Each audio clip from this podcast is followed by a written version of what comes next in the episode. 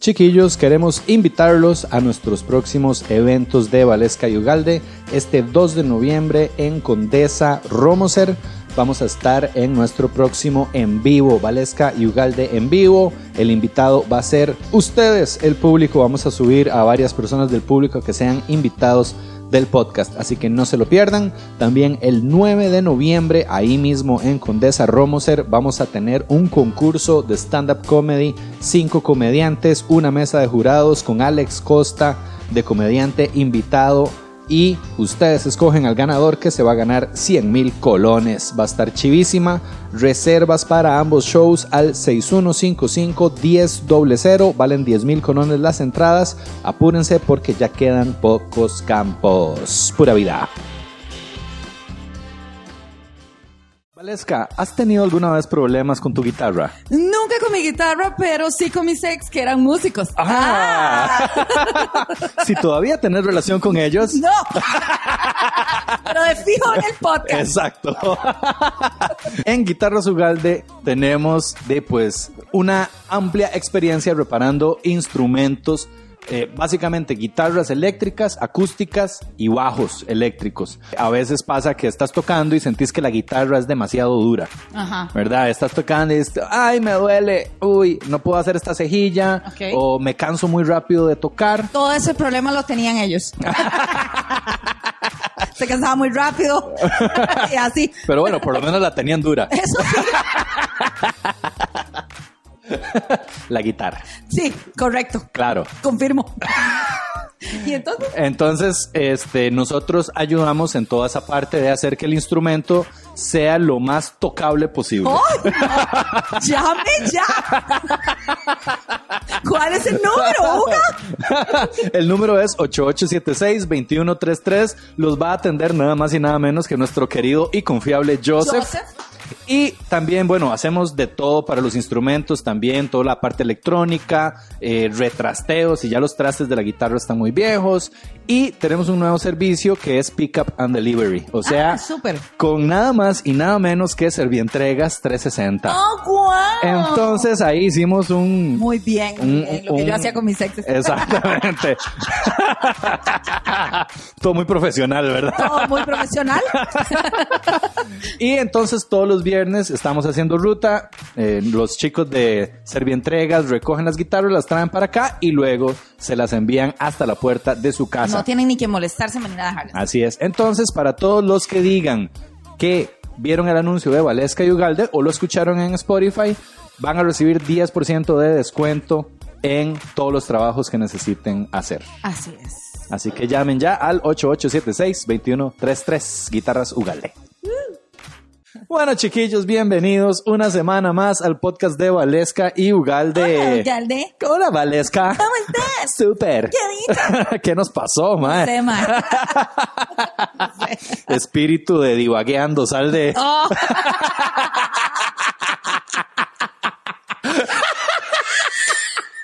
¿Cuál es tu vagueando? El de Mauricio Hoffman.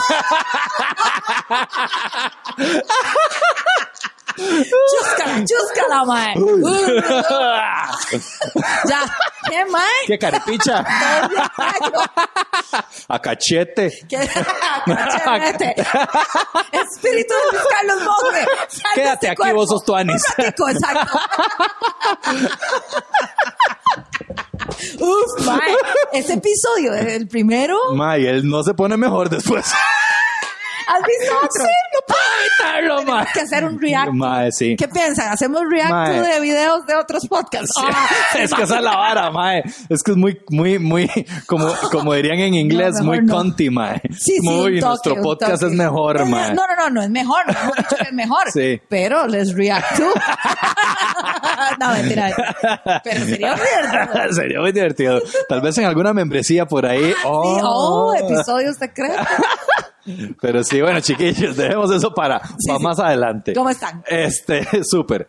Hoy tenemos un invitado muy chiva, este, que es el encargado de toda la parte artística y de diseño detrás de Valesca y Ugalde, guitarras Ugalde, todo lo que hace Mamoche en el Todo brete hace también.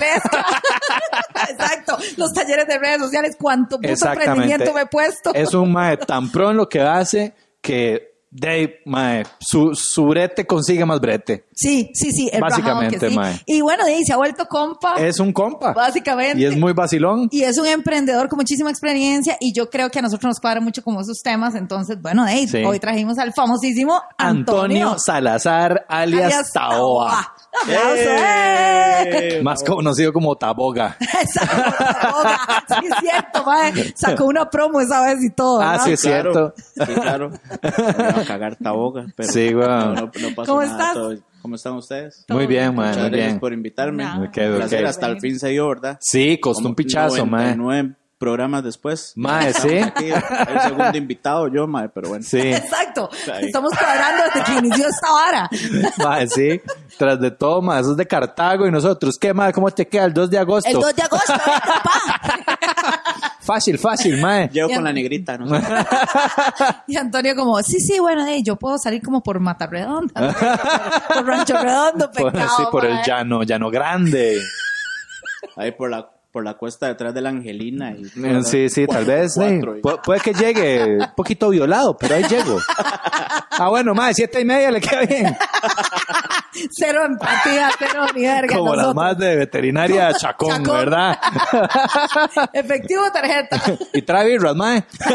Exacto, traiga birras, mae. Sí. Bueno, mae, ¿cómo te sentís de ya estar aquí? ¿Te sentís nervioso? ¿Te No, sentís no, no, no, tranquilo? todo, todo bien, todo bien. Todo tranquilo, vamos Excelente, mae. calor, Vamos a ver Sí. qué pasa. Sí, sí, sí, mae. Dey, contanos un poco, mae. Este, ¿cómo entraste, Dey, en toda esta nota? A ver, mae, yo, yo siento que tu fuerte, y sos bueno en muchas cosas, mae, pero tenés, o sea, sos un muy buen ilustrador. Sí, pichudísimo. O sea, mae, eh, ¿cómo, ¿cómo le llegaste a, a esa parte? Ok, eh, voy a contarles desde que empecé, digamos, profesionalmente en la parte del dibujo o desde más atrás. Desde más atrás, mae, así. Desde más atrás, Vayamos todo. a traumas de infancia, mae, eso es lo que estoy indagando yo. Todo se resume a que yo era un carajillo muy inquieto en Ajá. la casa. Madre, mi, mi tata me tenía que tener quedito con alguna vara. Carta- de, de Cartago siempre, No, no, mae. no, yo soy de San José, ¿Ah, ¿En de serio? Barrio México. Yo me pasé a Cartago hace como nueve años que compré choza. Ajá, Pero yo soy de San José, yo soy de Barrio México. sí. Mi papá trabajaba en el ICE. Entonces, yo me acuerdo que cuando llegaba mi tata, di, pues todos los, to- todos los días, tra- traía esas hojas de fórmula continua, rayadas de las computadoras grandes que Ah. tenía el ICE y todo, y una tiene caja de lápices mongol. cositos al lado. Sí, sí, sí, que se quitan. ajá. Y una caja de lápices mongol, y me decía, tome, para que dibuje. ¿verdad? Pero es que yo no quiero dibujar, yo quiero jugar, yo quiero andar aquí, yo quiero andar allá. Y yo siempre que llegaba y salía me iba para donde mi abuela, bueno, nosotros vivíamos a la par de donde mi abuelita, eh, de más, siempre le quebraba algo. No me daba alguna torta, entonces me tenían que quedar quedito. A mi chiquillo me gustaba mucho más Z. Ajá. Entonces mi tata me agarró tramado con esa, con, con esa vara. Dibújese el episodio. Y cuando viene me lo explica. Todo el episodio, cuadro Todo por Todo cuadro. cuadro. por cuadro. Y cuando viene me lo Y explica. me lo explica. Entonces, ¿Cuál es el mensaje principal? Chamaco tenso, tenso ahí. No me acuerdo, va muy rápido. Lo tenían como carajillo japonés ahí en dibujando manga. En estudio Ghibli. no, no, y, y- Dibújeme a Chihiro, hijo de puta. y la cagada de eso era que de, no había VHS o Betamax en la choza, entonces usted no podía pausar la escena para ver cómo era el puta, que empezar a aprenderse cómo era el bichillo y, y yo siempre he sido como muy, perfe- muy perfeccionista, y muy frustrado en esa vara. Sí. Entonces empecé a darle y me ceñí. Hasta que me quedara bien el personaje y me quedara bien en, el, proce- en ese proceso, me terminó cuadrando digamos, Claro. la parte de dibujar. Cuando mi papá vio que yo servía un poco y no era tan malo en esa vara, de, me metió a clases. Ajá. Y empecé a llevar clases como desde los seis o siete años Hue pucha, aproximadamente. bien chiquitillo. Primero en la casa del artista, después me pasaron con un caricaturista que trabajaba en La Nación antes, que se llamaba Arcadio Esquivel. Ah, Oiga, famosísimo. wow, mae. Con Arcadio Esquivel yo estuve desde los 7 años hasta los 14 o 15 años cuando el mae llegó y me dijo, eh, mae, jale porque yo no le puedo enseñar nada. Ya, no. ya estamos. Así. Qué loco que, le, que te digan eso. Es como, por, pero ma, usted es mi maestro, sí, pero ya. bueno, no, no, no, no, no me dijo exactamente a mí, le dijo a mis papás. Les dijo como, de, yo no quiero que ustedes me sigan pagando la mensualidad, eh, yo ya no le puedo enseñar más. Sí. De aquí en adelante, digamos, él va a seguir aprendiendo solo y va, va a estar ahí dándole, dándole, dándole, dándole hasta que perfeccione. Cuando uno está en el cole y todo, como deja que un poco rezagado Sí. ese asunto, Sí. y a los 18 años como que lo volví otra vez a retomar. ¿verdad? Y, y me quedé en quinto año, entonces estuve obligado a empezar a buscar brete. Primero conseguí bretes que no tenían que ver nada en el, en, en- en el dibujo, ni mucho menos en la publicidad. Hasta que un amiguillo mío que se llamaba Tao llegó y me dijo, madre, mi tío tiene una agencia de publicidad, vaya y le enseña la carpeta de dibujo que usted tiene. Ujú. Y se mete ahí. Entonces yo fui y le enseñé la carpeta de publicidad al, al señor y me dice, sí, está bien. El más solo hacía, digamos, producciones audiovisuales. Pero en ese momento, digamos, lo único que tenía, lo, lo que hacían eran storyboards. Entonces todos los storyboards de los anuncios que él iba a grabar con gente, más los tenía que llevar ilustrados. Ah, qué pichudo. Entonces, Que se sentía a dibujar a Doña Mary en todos los, todos los anuncios. El mae trabajaba mucho, digamos, como la parte de, de, de, de varas este, médicas para Pfizer y, y pastillas y toda esa carajada. Entonces, de, lo que uno tenía que dibujar eran básicamente roquitos, ¿verdad? ¡Ay, mae! Roquitos con Viagra. El Viagra no existía en, Saliendo del rey. el Viagra no existía en ese momento. ¿Te imaginas qué buenos storyboards pudo haber hecho este huevón, mae? Toda la cuenta de Viagra, todo. Los Cuadro uno. Así. Exacto. Slap. Slap. Parecía, parecía Batman, esa mierda. ¡Plap! ¡Plum! ¡Catapoing! ¡Kaboom! Rácata. Se, se veía la, la espaldilla, el roquillo y unas patillas así. ¡Catapum! ¡Plank! ¡Plum! ¡Clink! ¡Clank! ¡Slap! ¡Slap! ¡Slap! Ay, Y ahí fue donde salieron varas como Tome Chichi, varas así, ¿verdad? Como, como tome chichi. No, todo es un- Ah. De ahí salió esa campaña. Ah, ya. Ahí salió No le sirvió para. Pfizer, pero sirvió dijeron- para Viagra. y después el Tome Chichi lo agarraron en política después, pero bueno. Exacto. Pero mae, ahí fue donde me terminó gustando. Entonces, cuando yo vi que el Roquillo empezaba a editar cosillas como en, en Illustrator y en Photoshop, eh, empecé como a buscar tratar de estudiar esa vara. Y di, empecé a aprender ahí. Medio saqué los programas y, y ya después fue camino que me fui haciendo ahí como, como solillo y en la calle. Fui aprendiendo y empecé a trabajar con algunas empresas relacionadas a diseño. eh, hasta que yo logré, digamos, como ponerme una agencia yo solito, que la tuve casi 15 años hasta que me cerró la pandemia. Sí. Y ya, mae, di, ya nos fuimos para la mierda, entonces... ¿Cómo, ¿Cómo es tener una agencia publicitaria? Ma, ¿qué? Puta, es que sí, ma, para mí todavía yo escucho hablar de agencias publicitarias y para mí es como, como muy abstracto. ¿Qué es lo que hacen? Sí, sí, ma? sí, es un tanto. Bueno, nosotros éramos más que todo una clínica creativa. Ajá. Y la clínica creativa se enfocaba muchísimo en lo que era eh, la parte digital. Entonces yo hacía mucho como web Ajá. y mucha identidad corporativa, Sí. que era lo que más hacía. Entonces ya después cuando empezó a salir esta vara en las redes sociales y todo, entonces se empezó a trabajar, digamos, la parte de redes sociales y todo eso. Sí. Yo siempre quise, desde carajillo, vivir de la ilustración y trabajar en ilustración publicitaria porque aquí no hay ilustradores publicitarios. ¿Y eso cómo es, mae? De ¿Qué- lo que qué- yo hago ahorita, básicamente, Ah, ok. ¿no? es ilustración publicitaria. Ajá, ajá. Ahorita estás, digamos, dando un salto de hacer algo muy difícil, realmente, mae. Bastante complicado, pero de, me gusta mucho, entonces yo no, ni siquiera lo siento como brete, Sí. ¿verdad? Porque yo nada más llego y me pongo y de, para mí es el, el, el desestrés, es la catarsis que yo tengo, digamos, estar breteando. Y si a eso le puedo sumar, digamos, ganarme algo, y pues muchísimo mejor, ¿verdad? Porque está bonito y me entretengo y es rentable. Sí. Eh, pero sí, mae, pero, Pero digamos, como para, como para ilustrárselo mejor a la gente. ilustrárselo. este, como... Qué estúpida. Pero lo peor de todo es que lo dije y de verdad No fue- no fue adrede. No, no fue adrede. Fue Cuando ya salió que dije. ok, ilustrémoselo a la gente. No lo tenías ahí en borrador. No. No, No era un boceto todavía. exacto, exacto. Esbozarnos como. no, este, digamos, para la gente que, que no, no está metida como en ese ámbito, ¿qué, ¿qué trabajo hace un ilustrador publicitario? Ok, el, el ilustrador publicitario es el que lleva muchas veces lo que es la parte conceptual de personajes, eh, cartoons y todo este tipo de cosas. Siempre es más tendido o lo lleva muchísimo más a lo que es producción de videojuegos, cómics y toda esa vara, pero a mí no me gusta estar metido en esa vara porque ¿En serio? de- está muy saturado el mercado. ¿De verdad? Sí, claro. Aquí en Costa Rica hay gente muy buena haciendo cosas, digamos, a nivel internacional que ahorita están con Marvel, DC Comics y todo lo demás. Holy shit. Mae, sí, hay, hay un maecillo que hizo una vara con Minecraft, inclusive.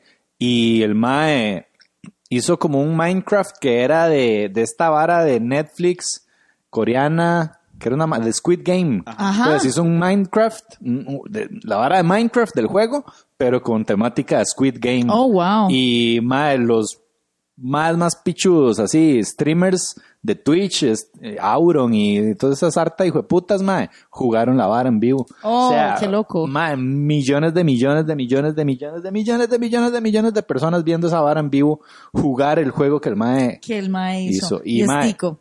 Sí, mi cuñado, el hermano de Andre, el mae hace juegos también. Ajá. Eh, sí, sí, sí. Ay, qué El mae se había ganado un premio y todo. Pero sí, De Y- y hecho, no hay te un- gusta porque es saturado. Sí, es, es muy saturado el mercado y aquí nadie hace, digamos, la parte de la ilustración publicitaria. O hay muchas agencias que hacen ilustración publicitaria, pero solo, solo se dedican, digamos, a la parte audiovisual, que son estos eh, anuncios ilustrados que nosotros vemos en tele o vemos, digamos, en cuñas de YouTube y todo lo demás, pero no hay publicidad, digamos, estática para redes sociales, brand mascot y todo este tipo de cosas que haga la gente. Entonces, yo me inventé un término que es el cartoontizing. ¿El como cartoon qué? cartoon- Cartoontizing, que es como cartoon y advertising. Ajá. Entonces, es el cartoontizing porque es de eh, eh, ilustración publicitaria y eso es como lo que estoy haciendo. Que eso fue como el, como, como digamos, dije aquí, pa, cuando cayó la pandemia, llegué y dije, de, no, ma, yo esto es lo que quiero, esto es lo que quiero hacer y esto es lo que voy a empezar a vender. Ujú. Entonces yo saqué muchas cosas de mi carpeta de trabajo para empezar a meter varas de ilustración y Sí. empezar a meter clientes en ilustración y todo lo demás y ahí iba 50 y 50, 60, 40, 70, 40. Ahorita yo puedo estar trabajando ma, como un 95% de cosas solo ilustradas ilustración. y un 5% digamos Qué de- nivel, de, de ma, eh. diseño gráfico. Que eso somos nosotros, jodiendo. Hágame un logo, Antonio. Mae, era que va empezar otro podcast. Usted me- Bueno, Ocupo pero- un afiche para el taller de redes. Bueno, pero la mayoría de la gráfica que nosotros trabajamos para ustedes es ilustrada. Ajá. Y es Sí. súper diferente y es súper chiva. Sí, y, es- y marca una tendencia. Es que esa es la vara, mae. Sí, de, yo creo que por eso te seguimos contratando y contratando y contratando, porque nadie nos había, o sea, no habíamos encontrado eso. De, ya hemos trabajado con otros diseñadores Sí, gráficos sí. y todo bien, o sea, Sí. no, no es por verdad eh, eh, hablar mal de ellos, pero de repente llega uno, mae, y se da cuenta que, que de entre diseñador gráfico 1 y diseñador gráfico 3 no hay gran diferencia. Hacen lo mismo o, o su trabajo es como puede llegar a ser hasta genérico. Vieras que yo siempre he tenido muy malas experiencias. En serio. Pésimas, pésimas. Antonio, yo le he dicho, yo como, nunca se aleje de mi vida. No se muera. No me dejes. No. Porque, digamos, eh, eh, hay dos personas, dos diseñadores que yo digo, mae, la repicha. Antonio y Gravin Sandy. Saludos a Gravin, que me lo topé hace poco en, en Guanacaste. Son dos personas con las que yo he trabajado que yo digo, ok, ahí yo voy eh, a la segura. Pero he tenido unas experiencias de mierda, mae. He pagado un montón de plata y, y, con, y han salido con cosas. Una vez me acuerdo con un mae, le digo yo, vea, quiero afiches para una vara de stand-up comedy.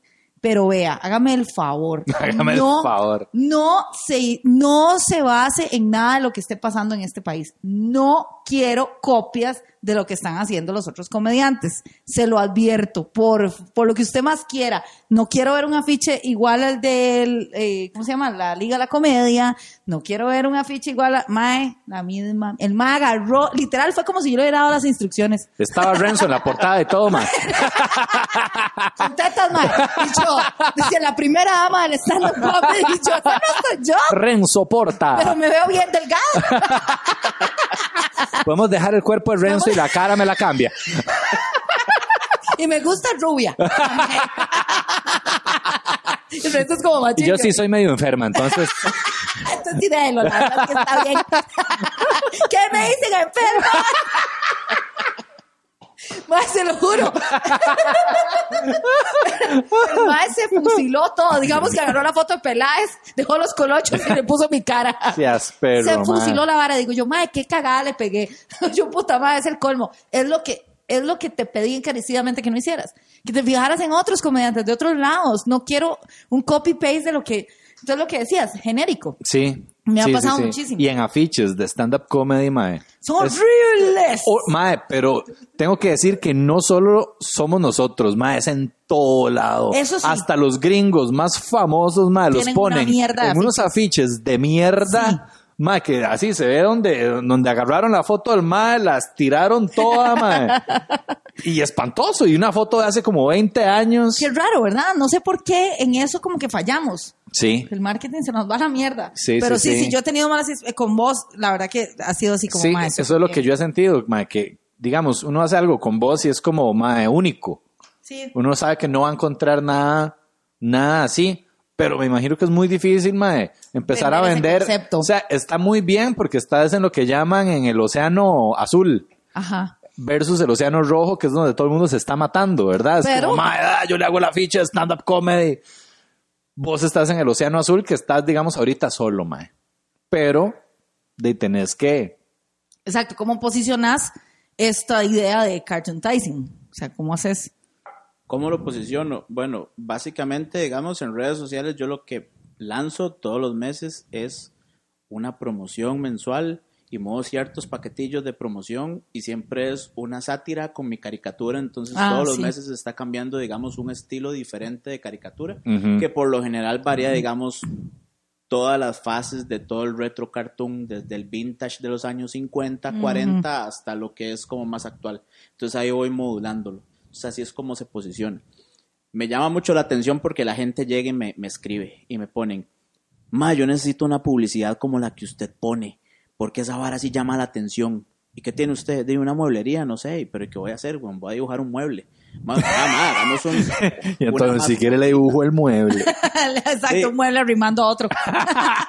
Entonces ahí es donde metemos la parte de la Viagra.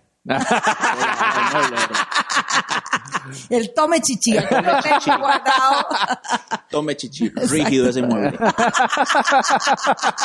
Duro contra el muro y el sillón. Puro almendro, papá. Exacto. Entonces, digamos, es vacilón porque a la gente le llama la atención ese tipo de ilustración o ese tipo de afiche. Entonces se siente identificado. Entonces ahí es donde yo ya llego y tengo una cercanía con el cliente y empiezo a hablar, le recomiendo, le digo qué podemos hacer y todo lo demás. Porque, digamos, yo, a mí, a mí me da exactamente igual llegar y, y- y invertir el tiempo estando con un cliente. Si el MAE quiere hacer una tarjeta de presentación, así me va a comprar un Sí, video. sí, yo sí. siempre le voy a dar el mismo tiempo porque yo necesito de hacer algo tuanis y que quede bien, porque de, eso es lo que me ha mantenido a mí. Ese fulanito que quedó satisfecho con Lo el refiere trabajo con que yo otro, hice, sí. me refiero con otro, y O me te da otro con otro, y brete. me refiero Sí. con otro. Entonces uno anda, digamos, ahorita ando uno metido en el mundo, en el underground, ¿verdad? Ajá. anda ahí abajo y es pura referencia y todo lo demás, pero de, en cualquier momento, digamos, puede ser que estalle, puede ser que no, pero de, no, no, no, no me quejo. ¿Cómo Así fue. ¿Cómo fue abrir una agencia de publicidad? ¿Cómo se hace eso? Bueno, no yo, anote. Ahí quedan video, cuando mae. nosotros hicimos la primera agencia de publicidad, bueno, yo personalmente estaba cansado de tener jefes. A mí no me gusta que la gente... Tan lindo que es, mae. Ser un subordinado. Y Joseph viendo esta vara como carepicho grande, mae. Mae, ah, yo sí jodo a veces. Yo, yo así que yo soy un jefe tuanis, pero... Yo, yo, Ah. tuve un par de, yo tuve un par de jefes antes de tirarme solo. Ajá. Eh, y recuerdo que uno de los últimos, el más llegaba y se sentaba con una silla a la par mía todo el día viendo cómo yo estaba diseñando un anuncio en específico. No y el mae se queda, eso no va así. Cambia la letra. Ah. A mí me gusta tal letra. A mí me gusta aquí. A mí me gusta allá. A mí me obstinó esa vara. No sé por qué. Qué, qué raro, ¿verdad, más? Si el micromanaging es divino. Yo he caído en eso en algún momento. Yo también no, mae, pero es, es de las varas más frustrantes que a uno le hagan micromanaging. Y que estén así a la par de uno. No, cámbiale ahí, súbele acá, póngale allá. Eso lleva tilde. No, mejor cambiémosle. Yo lo he hecho, mae, me estoy acordando de mí mismo hablándole a Joseph. Yo haciéndolo con Sí, sí, diseñadores, sí. perdón.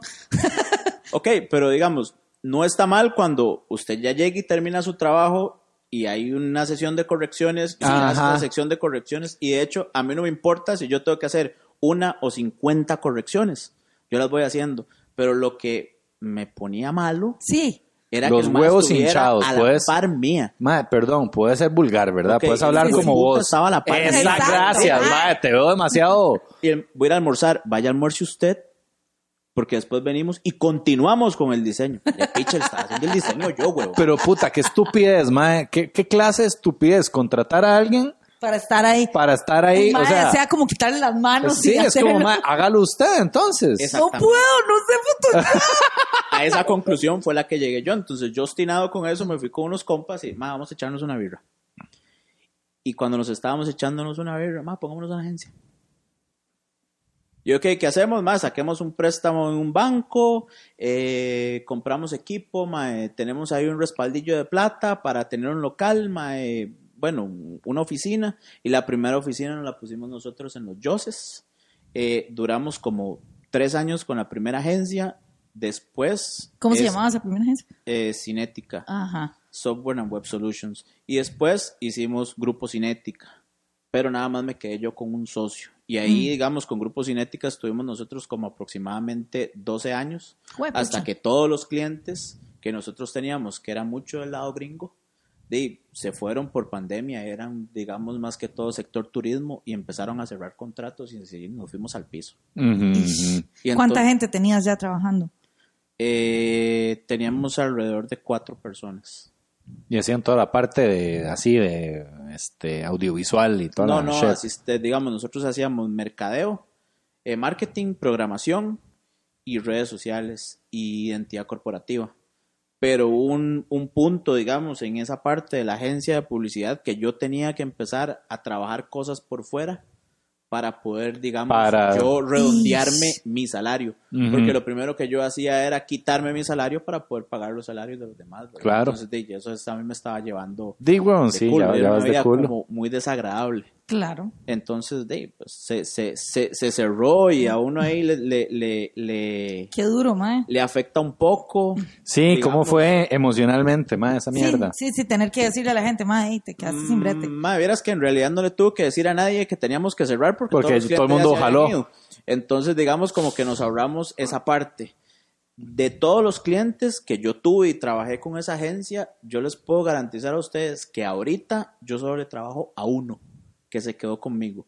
Todos los demás han sido clientes nuevos míos que se han generado de dos Sí. años y medio hacia atrás Wow, ma. desde cero. O sea, yo empecé, Juepucha. digamos, como desde cero. Lo que pasa es que cuando empezó la pandemia, de, yo no tuve tiempo de llegar y de ponerme de luto y de agüevarme y decir, puta madre, se restabar el sueño de mi vida, 15 años Claro, frustrado". mae. Pero No podía, De no. no. podía. Yo tenía que ponerme a bretear porque necesitaba sacar plata porque yo estaba por mí y yo jamás me iba a ir a trabajar otra vez donde un mae que se sentara a la par mía a decirme qué tenía que hacer. ¿verdad? Sí, ma. Mae, nunca lo consideraste. No llegó un momento que dijiste, hijo de puta, tal vez tenga que hacerlo, mae.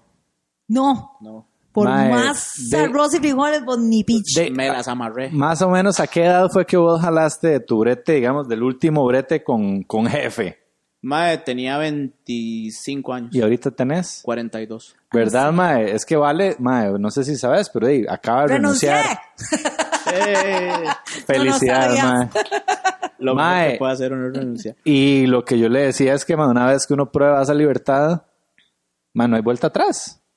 Es, o sea, obviamente ya si las circunstancias lo requieren, ya es una emergencia, man, uno agacha la jupa y va. Sí, sí. Pero, mae, ya una vez que uno probó no tener jefe, mae, y no tener, responderle solo a uno mismo, Mae, da, da mucho miedo. Yo por alguna razón no, todavía no me ha entrado el pánico, pero más no, estás en la etapa del alivio, estás en el... eh. Sí, No, no, pero miedo eh. no le va a dar. Tranquila. No, no, no, mae, todo lo que tenga que sentir está bien. Miedo no le va a dar. Disfruta el alivio ahorita, mae. Sí, ahorita estoy como aliviada. Claro, Sí. acaba de suceder. Entonces estoy como aliviada. No me ha entrado ese como, "Ah, ah, ¿qué estoy haciendo? Todavía. Pero me imagino que de fijo debe, debe dar mucho miedo. Sí, sí, pero mae, de, eh, yo prefiero ese miedo que la frustración de estar en un lugar donde no. Mae, yo mandé la carta ese día. la- ya la había escrito. Sí, Eso es toda una historia. Ya la había escrito. La tenía ahí en Word y todos los días le cambiaba la fecha, mae. Era así como primero de julio. 2 de julio, 2 de julio. 3 de julio, Exacto, 4 15 de julio. Sí, mae, así A iba. jugarme el preaviso. Te lo juro. Y entonces tenía que cambiarle así el texto hasta dónde iba a dar el preaviso y la, y la fecha de la carta. Ajá. Todos los días le daba Wow, mae. save. Mae, hasta que un día ya la metí en el cuerpo del correo. Y yo, ¡oh! Uy, avanzamos, uy, uy, uy. Programar en vivo. Tal cual. Y entonces ya hice el correo y no sé qué, lo dejé ahí draft. Borrador. Exacto. Y después ya le puse la dirección de la MAE y digo yo, ya está. Y una mañana me... En que agarraste valor como con la gatilla. Sí. Me acuerdo que fue como después de un feriado, hace poco hubieron varios feriados, y, y después de un feriado como que "S- es el lunes libre. fue como... ña, ña, ña, esto- esto es, mm. Exacto, fue como echarme una birra, ma, la verdad. Fue una birra hipotética, y me perdonan los del grupo. Sí, sí, sí. Un día esto llegó a Reu. Ma, de verdad, fue como, ay, ma. Y, y entonces el martes me levanté, me desperté a las 6 de la mañana y hice así como, ¡ping! Y me fui directo a la compu, abrí la vara, le puse la fecha, send, boom, a las 6 de la mañana lo mandé. Qué así, bien, Pero ma. fue así, directo, porque dije, I got a feeling that tonight's gonna be a good "Last night. day". Porque yo dije, ma, si no lo hago ya y no lo hago así, no lo voy a hacer nunca. Sí, Me puse las tenis, me puse una licra y me fui a caminar. Qué rico. Y me sentí como una viejilla millonaria. de esas que hacen ejercicio a la hora que les ronca el culo. Ajá, ajá. A mediodía A ahí en el, la hijueputa, y en el Gold ir- Gym. Exacto, y después va a ir a, a comer a Yacomín. Ajá, a, des- a deshacer todo el ejercicio a punta de, de cachitos de chocolate, Las cerraduras. de las cerraduras. Cerraduras, clásica, mae. Exacto, dije, mae, no me arrepiento de ni picha. Me sentí también, yo dije, no, si esto, yo no sé si es el momento, pero en ese momento me sentí también que dije, mae, lo volvería a hacer. No me importa la libertad, o sea, fue como salir de, de prisión, mae. Mae. Qué gacho, pero Ma, yo me acuerdo cuando yo renuncié a mi brete también, a, a Innova, ma, que igual, o sea, yo agradecidísimo con el Sí, chante sí, y todo, sí. ma, no es, y yo hablo de los jefes, ma, mi jefe fue Mauricio Gámez, que el ay, yo quiero llevar batería con ese mae. es muy buen profesor, ma, te Me lo han recomiendo, te lo recomiendo muchísimo, Me muy lo buen profesor, recomendaron ma. Otro baterista. Sí, Todo bien, dale, dale. ¿Sí? Seguí. Este, sí, eh, ¿quién se? Puta, ya me dejaste bateado, mae. Porque yo ahí conocí a todos los bateristas. Ah, bueno, está bien, mae. Muy bueno, mae, recomendado. Eh, el mae siempre fue Tuanis conmigo, solo una vez que casi me le cago. Nada más, pero aparte de eso, siempre el mae fue Tuanis. Pero yo recuerdo, mae, cuando yo tomé la decisión ya de, de, de renunciar, mae, yo dije, bueno, mae, fue como en agosto Sí. de no me acuerdo qué año. Yo dije, ok, me voy a ahorrar plata, voy a ver cómo me va con el taller estos meses, me lo voy a poner el doble, Sí, a ver, a ver si se, a ver si logro mantenerme con lo del taller, mae. sí. Y si sí, renuncio. Llega noviembre y yo, mae, está pasando, Voy jalado. voy jalado. Sí. Mae, en diciembre puse la carta de renuncia, mae. Y el mae, mae, deme dos meses para buscar un reemplazo. Y yo, ah, ¿Y lo hiciste? Sí, por bruto, pero todo bien, mae. No, eh, Le di hasta febrero, mae. Pero fue una belleza, una delicia, mae. Sí, claro, Una mae. delicia. Sí, e- eso es importante aclarar. Ahorita dije, ay, fue como salir de prisión. No estoy diciendo que ese brete haya sido una prisión. La prisión es aquí, Sí. de, de- de cuando uno está en esa indecisión. Eso es una mierda, estarle cambiando todos los días Sí. la fecha a la carta es porque no está ni aquí ni allá. Entonces la prisión era mía realmente. O sea, yo muy agradecida con el lugar, es una buena empresa, pero yo, yo ya no quiero. Es uno el que ya no calza ahí, mae. Exacto, Y por eso es que se vuelve un, un suplicio, mae. Puede que otra persona llegue, mae, yo llegué ahí con 27 años, mae. No, Sí. hombre, no, 20 24, una vara así. Salí de 30 y algo. Mae, ya fue, fue mucho tiempo, mae. Yo cuando llegué ahí, yo me acuerdo que yo me sentía tan agradecido de la oportunidad, mae. Yo llegué a ponerle un pichazo. Pero se cierran los ciclos, mae. Ya yo di todo lo que tenía que dar, mae. Di todas las clases que tenía que dar de guitarra. Ya no podía enseñar Sweet Child of Mine una vez más. En- Mae, yo cada vez que sale esa mierda en radio, yo la cambio, mae. Me cago en Guns N' Roses, en Axel Rose. ¿Cómo te atreves? Me cago en la licra de ese hijo de puta. ¿Cómo pudiste? Pero sí, Yo le rezo a él. Yo le rezo a esa licra. Sí, Mae, mae. es duro. ¿Cómo, cómo hiciste, digamos, ok, para, para reinventarte en pandemia? Que yo estoy segura que mucha gente que nos está escuchando, mae, la misma situación. Todo se vino a la mierda y ahora qué putas hago y encima con un, un oficio no tan tradicional, no es como que, ¿verdad? Una vara ahí que vos decís, ah, esto mañana, ¿verdad? Hay demanda, sino que es muy especializado. ¿Cómo hiciste? Vieras que, bueno, terminando como la pandemia, bueno, cuando empezó, digamos, la pandemia o la parte dura de los tres primeros meses, yo tenía ahí como un backup de ciertos trabajos que tenía que, que entregar y terminar ahorita, entonces ahí como que iba Ajá. a flote. A- apenas raspando la olla, pero iba ahí como a flote, raspando, Sí. raspando, raspando. Cuando pasó, digamos, ese periodo de los tres meses y los bancos empezaron a cobrar la vara, ¿verdad? De tarjetas de crédito y todo lo demás, de, yo llegué a un punto en donde habían, tenía correos y llamadas de un montón de bancos y no sé qué, y yo ese día estaba, me acuerdo, estaba acostado en el sillón, todo frustrado, y llego yo y se me ocurre una idea, empezó a hacer un dibujillo de que yo me le estaba escondiendo un ma del banco. Entonces llego y pongo en el copy, contráteme, algo como contráteme para que los bancos me dejen de estar molestando Yo lo para vi. que pueda comprar los bancos. Y lo Oh, subí wow. a un grupo de marketing o una vara así. Yo creo que ahí fue donde, y donde esa yo te vara conocí. empezó. Eh, mire que necesito trabajar con esta, mire que así. Y ahí me salieron como dos o tres clientes. Esos dos o tres clientes se quedaron conmigo y empezaron a pedir. "Ma, Es que a mí me gusta mucho esa vara y todo lo demás. Entonces ahí fue donde yo llegué y dije, bueno, y sí, aquí la vara es la ilustración publicitaria. ¿verdad? Como que está haciendo, como que está haciendo gracias. Y al final es lo que yo quiero hacer. Entonces de, empezamos a trabajar, digamos, como aplicado en eso. También ha sido como un poquito de estrategia que yo tal vez no publico todo el trabajo que yo hago diariamente, que tal vez a veces son posts y contenidos normales y todo lo demás, sino que nada más me encargo de subir lo que son cosas ilustradas. Entonces, cuando yo tengo varas ilustradas ahí, uno entra al perfil de y está viendo solo varas ilustradas. Entonces ya la gente va a llegar y va a tener esa tendencia de llegar y decir, bueno, y es que este más ilustra, yo necesito un dibujo. Ajá. ¿Ves? Pero en el camino se encuentran que yo puedo hacer cualquier cosa. Sí. O sea, Claro. yo hago tarjetas de presentación, puedo hacer diseño web, eh, puedo hacer identidad corporativa, eh, ilustraciones, hago café, limpio la choza. Ma, vos tenés hijos y todo, o sea, vos Sí.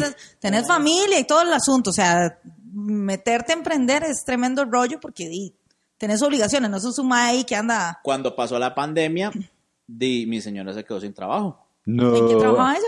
Ella le ayudaba al papá en un negocio que ella tenía y, o sea, ella, de no, ya no puedo seguir trabajando porque el papá le daba miedo por, la, por, por el asunto del tema del COVID y, de no, eh, apechuguemos, a ver cómo nos toca. Entonces, digamos, como que a mí no, no, no tuve chance yo de llegar y decir, uy, no, qué fracaso esta vara. Y a veces sí llegaba y se atormentaba uno como un Sí, poquillo un Claro, pero. con la vara. Más que todo lo que me pesaba a mí era la edad.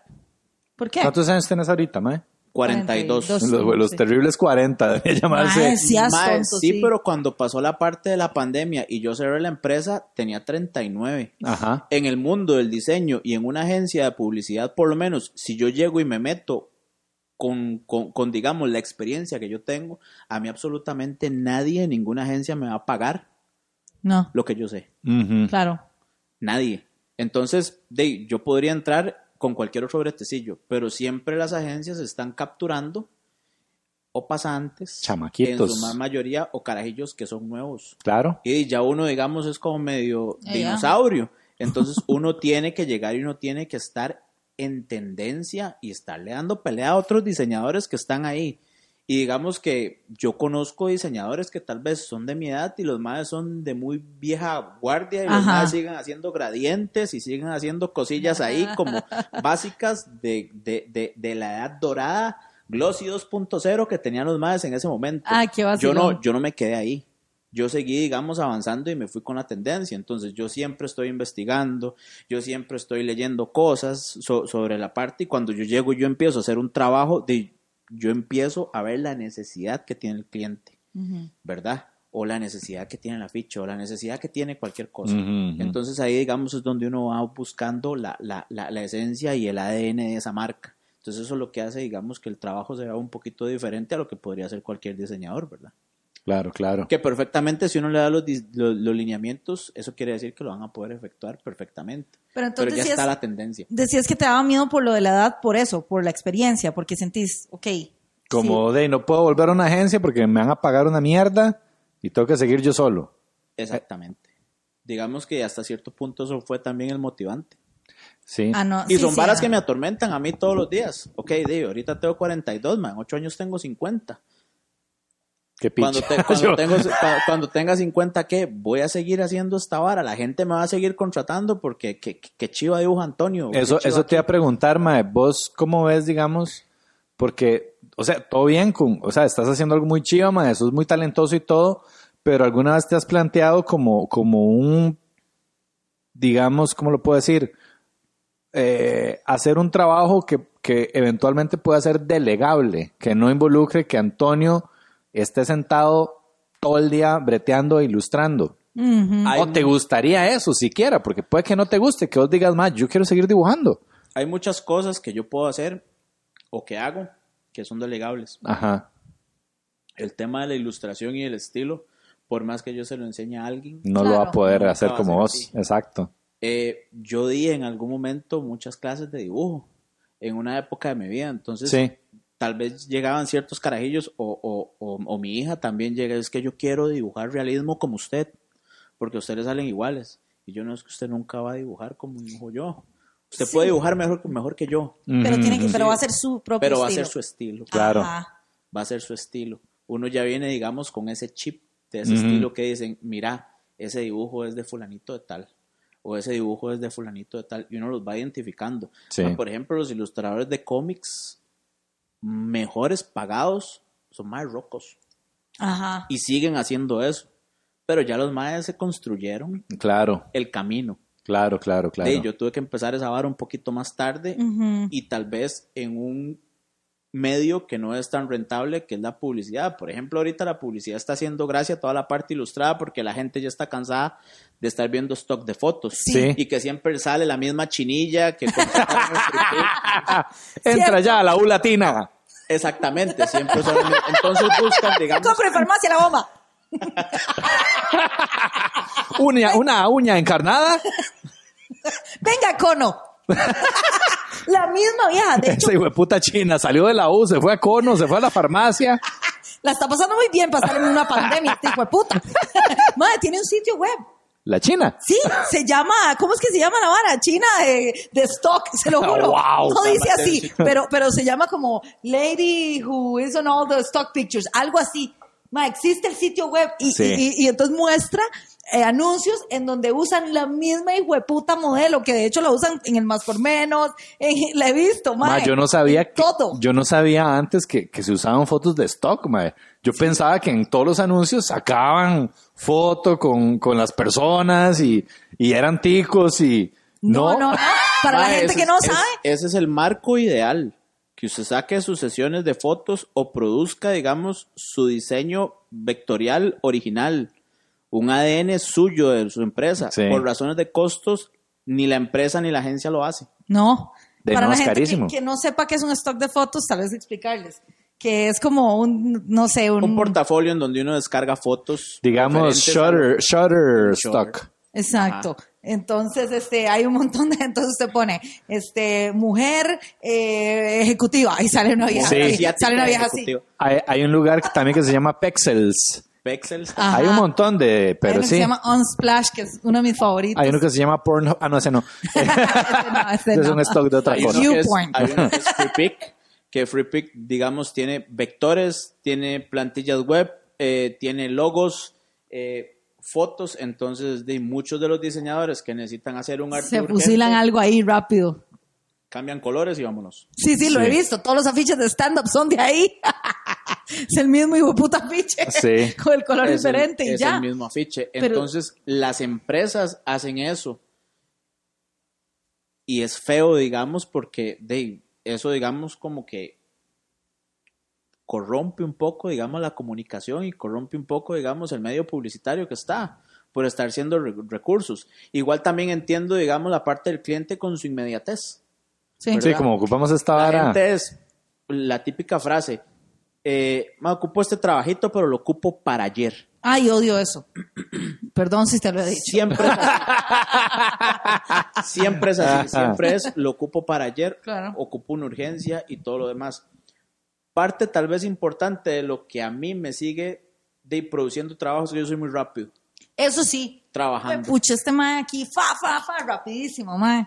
Yo organizo, digamos, muy bien el tiempo de manera de que yo pueda trabajar, digamos, en simultáneo ciertas tareas y quede, digamos, en un periodo corto de tiempo. Sí. La agencia te va a entregar un mes y medio después, pero es porque la agencia está cobrando ese tiempo, entonces le sirve. Claro. Claro. A no. Mae, vos te, te volverías a abrir una agencia, volverías en... ¿Por qué? Cuéntenos las historias de terror. Vieras que, vieras que era muy bonito, digamos, esa parte de ser gerente y ser jefe y, y- y todo lo demás, y uno se siente ahí como todo emprendedor y hombre de negocios, eh, pero eso es una, mental, una mentalidad que tiene uno tal vez cuando uno es más joven. Eh, cuando uno ya se está haciendo un poquito más viejo, uno piensa más en la tranquilidad de uno. Claro, weón, que sí que. Y si hay algo que yo no cambio por nada es la paz que yo siento ahorita trabajando solo. Trabajando solo. Todos los clientes son mis jefes, todos los clientes llegan a ser amigos míos con los que yo hablo y converso y vacilo y, Y todo hago lo demás. podcast. Y hago podcast Sí, sí, y sí. todo lo demás, entonces se, se va estrechando la relación, entonces es algo como algo cercano a uno y uno se va encariñando con la parte de las marcas, entonces siempre es chiva porque yo no estoy trabajando la marca de, de, de Tao, estoy trabajando un montón de marcas Ajá. que son mías también. Claro. Entonces uno le pone ahí como el corazoncito y le pone el amor para que las cosas queden bonitos y todo, pero eso da demasiada tranquilidad. Yo, yo sé que yo voy a tener mucho estrés, yo como persona, porque a mí me cuesta mucho delegar las cosas, Sí. Mm. porque yo solo sé cómo puedo hacer las cosas. Entonces ahí es donde viene, digamos, como el problema de que de tener una persona que yo vaya a delegar o tener un equipo de trabajo al que yo tenga que dirigir, de, me, va, me- me va a generar más tensión. Claro, claro, y claro. en realidad tensión es lo que menos quiero. Es lo que no Sí, sí, sí, estás sí, sí. evitando. Ma, y una pregunta, ¿has pensado, porque bueno, con Andrés estás trabajando una vara muy chiva, que creo que no hay problema de que lo cuente, mae. Es, es, es maravillosa esta, esta vara, mae. Es un profesor, mae, del TEC, que se llama Marcial. Marcial yo lo conocí, mae, porque me contrató una vez para hacer un show en el TEC. Ah, qué chido. Es un profesor de mate. Ujú. Eh, súper buena gente, ma. Entonces el hijo me seguía y me lo recomendó y, en fin, me llevaron, ma. De pura casualidad, ma, años después, llega Andre y me dice, ma, es que tengo, estamos virtualizando unos cursos, estoy trabajando con este profe que da matemática discreta y el más muy particular. El mae se viste como un superhéroe para dar las clases de mate discreta ¿En serio? y se hace llamar súper discreto. Qué bien. Mae. Y el Mae llega a la clase, yo soy súper discreto, así. Y el Mae había estado trabajando, quería hacer como un cómic, Oh, wow. como recurso pedagógico para sus alumnos. Qué chido, mae. ¿Qué nivel? Qué nivel de ¿Qué, exactamente, Mae. Fuck, mae. Eh, ma, y estamos hablando y hablando y hablando, Andre. Entonces, Andre me dice, ma, ¿habrá posibilidad de que Antonio nos pueda ayudar con esto? Ma, de verdad, es como complicado con la vara de la plata. Y, Sí. y yo, bueno, ma, ahí tratemos. Ahí vemos algo, cómo negociamos con, con Antonio. Al final, Antonio se, se apuntó por dicha. Y tiempo después me dice, Andre, ¿vos conoces a Marcial? Y yo, sí. Ese es el profe, ese es súper discreto. Y yo, oh, Ah, wow, yo no ¿de sabía verdad? que era él, ma. Ay, ahí Ah, le manda saludos. Sí, muy vacilón, mae. Y entonces ahí hemos estado trabajando con Andre. Yo, también yo le estaba ayudando un poquillo en el guion Ay, ¿en para que sea gracioso y que tenga estructura y los personajes y todo. chiva! Mae, vieras qué Ma, vara más chiva. Y de hecho yo leí el guion y el guion estaba de lo más tuanes. Yo estaba cagado de risa con ¿Sí? los chicharrones y todo. Sí, sí, Estaba sí. muy, muy, muy, muy, el muy tuanes. Marcial escribió, digamos, el primer borrador, mae, le quedó muy bien. Estoy impactadísima. Mae, sí. Este, André me dijo como, ma, ayúdame, ¿verdad? Porque vos has escrito guiones y todo. Yo le ayudé un poco y André también le metió, ma, Qué que O sea, es como que entre todos Sí. eh, em, eh, escribimos el guion y quedó súper divertido, ma. Y Antonio es el que va a bretear esa parte gráfica del cómic de Súper Discreto. Qué, qué brete tan Ya particular. están los personajes. Sí, Ajá. Sí. Ah, qué chido. Ay, Sí, qué sí, sí. Primero, qué bonito que un profe, eh, puchica, eh, eh, piense en, dar una materia como esa de una forma tan. yo creativa. nunca hubiera llegado a la clase vestido de Axel Rose. Y qué dicha que. Ah, Gracias. Vos le hiciste un favor a tus alumnos. Así fue como vos aportaste. Los Qué alumnos- bárbaro, Daniel, que no se puso una licra. Qué, qué devoción por la Los enseñanza. carajillos en la casa. Ya no quieren ir a clases. Mami, ya no. Pero usted, papito, pero usted es muy bueno. Usted tiene oído absoluto. No, no importa. Ya no quiero la Yo quiero música. tocar xilófono. Deme una marimba, lo que sea. Exacto. A mí André me enseñó el personaje y me dice, él se viste particularmente así. No voy a decir cómo para no hacer spoilers, Ajá. pero yo, yo lo hago. Qué loco. ¿Cuál- ¿Cuáles han sido así bretes locos como ese que te han llegado? Que te acordes, que vos digas, uy, madre, me tocó hacer esta vara particulares, así. Particulares, locos. Pucha, muchas cosas. Una vez un maecillo que era escritor entusiasta de un cómic hizo una vara de una guerra posapocalíptica. El mae llegó y me entregó el guion. Me gustó mucho el guion y le dibujó el cómic. Wow. Se llamaba, se llamaba Environ el, el, el cómic. Ajá. Le hice, le hice dos tomos. Ese fue muy, ese fue muy chivo. Sí. Qué bonito. A lo, fue muy chivo sí, de hacer. a lo que iba, Mae, es vos tenés como esta picazón artística de hacer algo tuyo propio, más allá de, de, de, de trabajarle Ajá. a clientes y todo el asunto, Mae. Sí, claro. De hecho, cuando empecé con la parte de la ilustración digital, llegué y dije, bueno, yo a mí que me identifica, digamos, y qué le puedo aportar artísticamente como para llegar y generar un estilo que fue como el estilo que hicimos para el Rose. Ajá. Los El- el- afiches del Rose que están Ah, sí. pichudísimos. El tipo de ilustración esa se llama Trash Concept. Eh, y pasó porque yo estaba haciendo un retrato realista, practicando un retrato realista, no me salió bien y lo rayé. Entonces, digamos como que lo saboteé. Entonces le empecé a poner cachitos y anteojos y bigotes Del colerón. del colerón. del colerón y empecé a escribir varas y todo lo demás. Entonces yo, qué bonito, digamos, darle un giro a esta vara eh, utilizando, digamos, este personajes de la cultura pop. Sí, voy a hacer 100. Jue puta. Voy a hacer 100 de, de personajes más icónicos de la cultura pop que me marcaron a mí. Wow. Madre, duré tres años haciendo retratos. What? Hice 547. ¡Guau, puta, Mae! ¿Dónde está eso? En, el, En tu el- Instagram. En Instagram están todos. Ahí hay, mm, hay como 100 personajes de Star Wars. eh, hay como 100 personajes solo de terror. Eh, hay varas como Los Magníficos. ma- Un montón de cosas, Sí, digamos, sí, de la sí. cultura pop que yo hice. Qué chiva, weón. Y eso me servía a mí para practicar, digamos, y para depurar la parte del realismo. Cuando depuré la parte del realismo, dije, ok, esta vara es muy útil. Me contrataron en ciertas cuentas, eh, digamos, en marcas de ciclismo, para generar retratos de ciclistas bajo este estilo. Entonces Ah. sacaron campañas, digamos, de, de- de- de ciclismo bajo este estilo. Después llegué y dije, bueno, vamos a empezar a hacer vectores y vamos a empezar a depurar, digamos, el, el, el concepto low bro que es vector. Y fue cuando hice, digamos, los retratos de ustedes, los últimos que se hicieron. Ajá. ujú. Entonces ahí de- vamos, vamos mutando, digamos, los estilos ahí poco a poco, pero siempre he hecho varas mías. Qué chiva, mae. Otra pregunta, ¿qué pensás? No sé, no sé qué tan enterado estás de esta vara, pero es que estaba leyendo un libro de, de este mae, Gary, Gary D, Ajá, Gary. ¿Verdad? Sí. Que el mae, Gary. eh, sí, que el mae, ¿verdad? Es toda esta vara, digamos, el mae se ha hecho muy famoso por toda la vara del contenido, ¿verdad? Sí. Y que hay que crear contenido para las redes y hay que estar atento de cuál red social sale nueva y estar en la vara. Eh, últimamente el mae ha estado muy metido en la vara de NFTs. Ajá. Entonces el mae, en este libro que me estaba leyendo, el mae decía como mae, yo le veo un pichazo de potencial a, a- a la vara de los NFTs. Entonces, si usted es un ilustrador, si usted dibuja, si usted hace arte, mae, usted tiene una gran oportunidad en este nuevo Sí. mercado que va a ser la vara del NFT.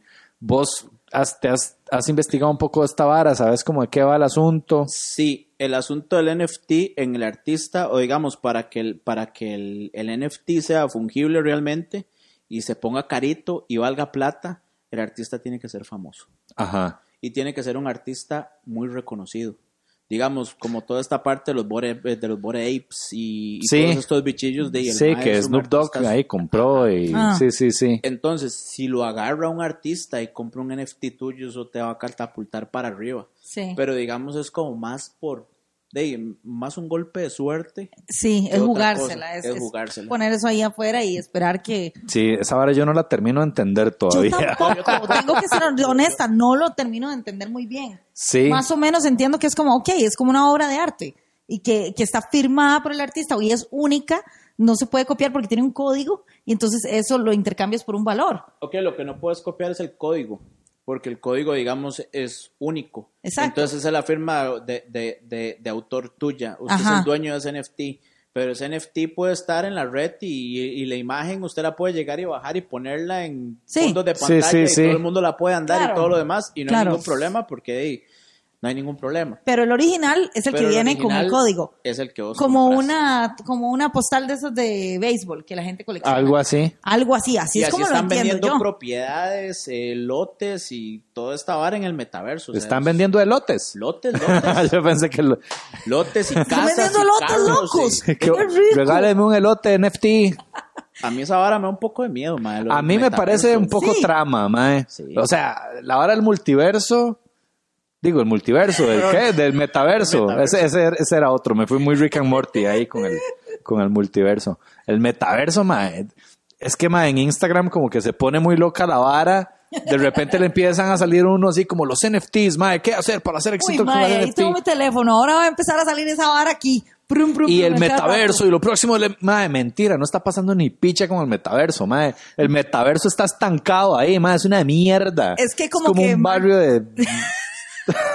no voy a decir de dónde. Exacto. Yo también iba a decir, es como ese residencial que hicieron en. Ajá. no lo voy a decir. Pero ustedes saben cuál es. Está a cuál la par es. de una pista. Buena idea, mal barrio. Exactamente. Como que la señal de- del celular no llega en ciertas zonas. Correcto. Qué raro. No hay Muy metaverso. extraño. No es metaverso. no. es multiverso. Uy, maes, ¿Qué? se me olvidó contarles, me volvieron a llamar para estafarme. Perdón que haga- sí, Y cayó. Mae, dos millones y medio. Le saqué al Mae, ¿no? Cámara nueva. cámara. Pero después me llamaron otra vez. Ah, cha. No, Mae. Mae, pero. Ah. Ahora no, no sé si me debe 500 mil o yo a él. Mae, no, pero era así. O sea, ya ahí sí era. Que puta, si caía, qué imbécil, Mae. Porque era un número de celular. Ajá. Se veía el número de celular que no era el Banco Nacional con un loguillo todo chafa, todo pixelado, mae. Un loguillo todo pixelado que dice Dios es mi pastor. Exactamente, mae. Este, mae, me ponen unos mensajes ahí de que el- Qué la cuenta, unas compras en yo no sé dónde. Y veo los mensajes y en eso llama el mae. Aló, sí, buenas, Daniel Ugalde. Y yo, sí. Vea, es que lo llamamos del Banco Nacional. Y yo, vea muchacho, una cosita. Váyase a la mierda, de puta, que se lo cojan en una ducha, carepicha. Ay, eso, Y-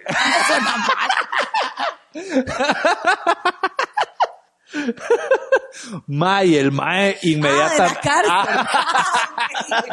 Entonces sí, no. Entonces sí. Yo.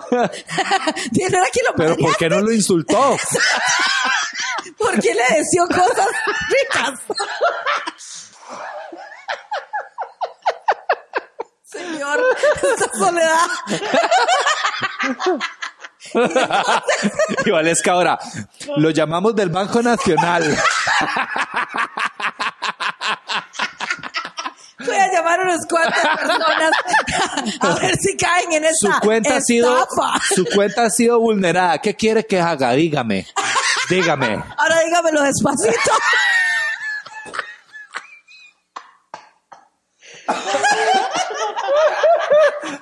Ahora dígamelo así chineado.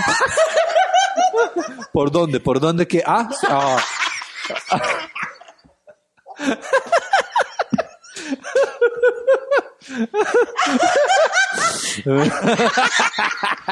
ya no puedo seguir, mae. No, mae. Mae, risa. eras que estupidez, mae. Porque ¿Qué dijo el mae? Es que nadie en la casa sabía qué estaba pasando. O sea, nadie aquí sabía. Mae, estaba Joseph, estaba Andre, estaba Antonio, estaba, no Antonio, estaba No, mi hijo, estaba Jan, estaba Nala. mae.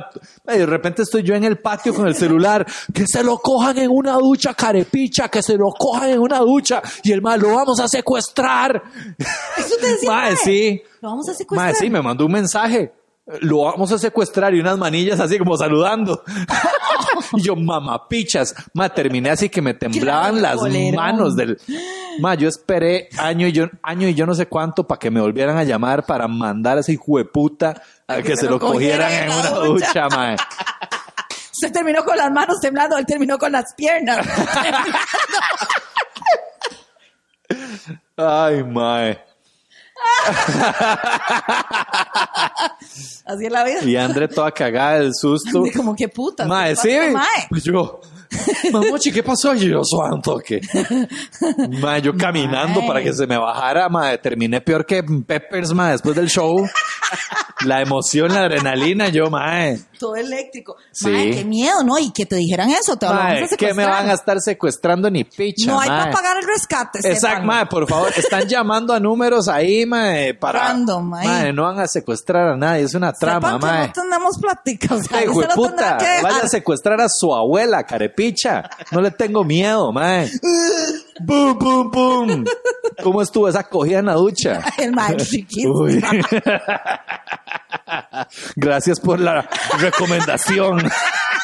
Gracias por el empujón. mae, sí, terminé muy estresado. Yo creo que sí me vendría bien un En ratito. la ducha, porque es como calientito y así, o sea, la verdad. También para cambiar. cambiar de ambiente. Ay, mae. Qué fuerte. Sí. No venía al caso, sorry, No, pero tenía que bien, contarlo, gracias, Gracias. Ocupamos de momento. Mae, sí. ¿Te han intentado estafar alguna vez? No. Te han mandado que, Te han que mandado te- que- Qué fuerte. va. Pero una vez hice una campaña para Lorenzetti. Para Lorenzetti. dura- Hablando de ducha. Qué bueno. Puta, eso fue una, curva. Va buscando dónde se agarraba la Es que yo, conversación. yo quería llegar a eso, man. Por eso fue que toqué el tema. Era un Claro. mae bañándose en la ducha. ¿Al Chile? No, no, mentira. Era llamando desde la ducha. Llamando desde la ducha. Estafar. Chiquillos, muy buenas noticias. Tenemos un nuevo taller. Tenemos, ¿verdad? Como si yo fuera a dar el taller. Tenemos un nuevo taller, Vale y yo, de redes sociales. claro, claro. Por demanda, pues fíjense que abrí un nuevo taller de redes sociales, pero esta vez, porque mucha gente preguntó, ay, no lo hace virtual. Y yo, bueno, está bien. Entonces lo vamos a hacer virtual en esta ocasión y eh, va a constar de tres sesiones de dos horas por sesión y vamos a comenzar el 7 de septiembre. Así que todavía hay tiempo para inscribirse. Y bueno, los temas que vamos a ver va a ser prácticamente lo mismo que vimos en el taller anterior, que fue presencial. Un tema de cómo generar contenido que conecte con su marca, que verdaderamente genere ventas y no solamente postear por postear, ¿verdad? La estrategia, cómo ejecutarlo y sobre todo cómo medir los resultados. Si de verdad esto funcionó para el objetivo que yo tenía y, y si me generó. El costo es de 95 dólares, el cupo es limitado y pueden inscribirse por WhatsApp al 6155-1000. 6155-1000. Más no desaprovechen esta oportunidad, un taller con una pro del marketing digital, de verdad. Así que aprovechen Gracias. en nuestro taller. ¿Qué le dirías, digamos, como, Dima, vos te reinventaste en la pandemia y lograste salir adelante? Y ya van dos años de que estás en esto y de vas bien, no pensás como, no estás saliendo corriendo a buscarte un brete ahí en una agencia, estás lográndolo vos y dijiste que son clientes nuevos que salieron hace dos años. Hay un montón de gente que tal vez no ha logrado hacer eso o que la está pulseando y que dice, madre, no sé si voy a aguantar. O sea, ¿cuáles serían tus tips, digamos, de emprendedor independiente para la gente que, De que ilustrador, ma, o sea, yo te, yo te admiro, ma, porque estás ganándote la vida ilustrando, Haciendo lo que te gusta, exacto. Esa mierda no es cualquiera el que lo hace, ma, realmente. Sí. O sea, en, en el 2022, a punta de ilustración, ganarse la vida, Sí, ma. ma, es rudo. O sea, realmente no sé si lo has dimensionado lo difícil que es. Sí, sí, sí, claro que sí. Lo que pasa es que tal vez muchos de los ilustradores que conozco no son tan realistas a la hora de cobrarle a un cliente. Ah, yo pensé que realistas a la hora de hacer No, realismo. no. No, y, y- y les voy a decir por qué. Buen punto. Porque algunos de los clientes que me han contactado a mí, que yo eventualmente he terminado haciendo los trabajos, me han dicho, más que le coticé a fulanito de tal, y ese madre por ese brete me cobró tanto. Y eran como cuatro o cinco veces de lo que yo le estaba Hueputa. cobrando. Sí, se pasan. Se pasan. Digamos que tal vez en el diseño gráfico en general está como ese ámbito medio rockstar. Eh, Ajá. de yo hago las cosas a mi manera, eh, yo hago las cosas mejor que nadie, yo soy el profesional, yo soy el que tengo razón, eh, yo tengo que trabajar así porque ese es mi norte y todo lo demás. Hay una cosa que yo he aprendido con todos estos años. La idea del cliente, el emprendimiento del cliente y el servicio del cliente es el chiquito del cliente. Ajá. Claro. No, usted no puede llegar y decirle a una persona, su chiquito está feo, no. porque no se No puede.